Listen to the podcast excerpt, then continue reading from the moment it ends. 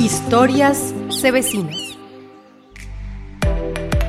Un águila pescadora en muy mal estado fue llevada por una persona que la halló en Buga y la entregó a la CBC. Al examinarla en el Centro de Atención y Valoración de Fauna Silvestre de la corporación, descubrieron que había sido herida con perdigones, que entre otras lesiones le produjeron una fractura en una de sus alas. Hay una fuerte teoría de qué le ocurrió y no es nada agradable. Pensamos es que ella estaba cerca a un lugar donde hubiera una piscícula o algún lago o algún cuerpo de agua y una persona pues le disparó, el ave quedó mal herida y durante varios días estuvo con ausencia de alimento, porque cuando ingresó al CAF llegó en una condición corporal muy deteriorada. Los expertos dicen que un águila pescadora no va a quebrar un negocio piscícola y eso hace más absurdo que hayan intentado asesinar a este precioso animal. De hecho, la CBC también produce peces y sin embargo deja una parte de sus lagos sin proteger para que animales como las águilas pescadoras puedan procurarse alimento y esto no representa una pérdida significativa de la producción. Por eso, el ataque a este animal es especialmente indignante. El águila no debió de haber llegado al CAP para recibir una atención médica. Si ella no hubiera pasado por ese proceso, pues estaría en vida silvestre y estaría muy bien. Entonces digamos que el tema es nosotros entender que todos los seres vivos tenemos el mismo derecho de comer, de alimentarnos, de estar en diferentes sitios compartiendo el mismo hábitat. Además del dolor que le producen y que le imposibilitan volar, los perdigones representan otro grave peligro. Los perdigones son hechos de plomo, de algunos metales pesados que si están dentro del cuerpo pues van a empezar a liberarse al torrente sanguíneo y van a causar una enfermedad en el ave con sintomatología casi siempre nerviosa, porque el ave a largo plazo se empieza a intoxicar con ese metal. El pronóstico ahora es reservado, necesita una cirugía para extraer los perdigones, pero eso siempre implica riesgos y en este caso, antes de llevarla al quirófano es imperativo que el animal recupere peso y ánimo para soportar la operación. Pero hay una luz de esperanza y es que empezó a comer peces muertos y en este momento ya está comiendo algunos peces vivos, como pudieron comprobar los veterinarios con una cámara escondida. Para En Modo Verde Radio informó Germán Bolaños Caro.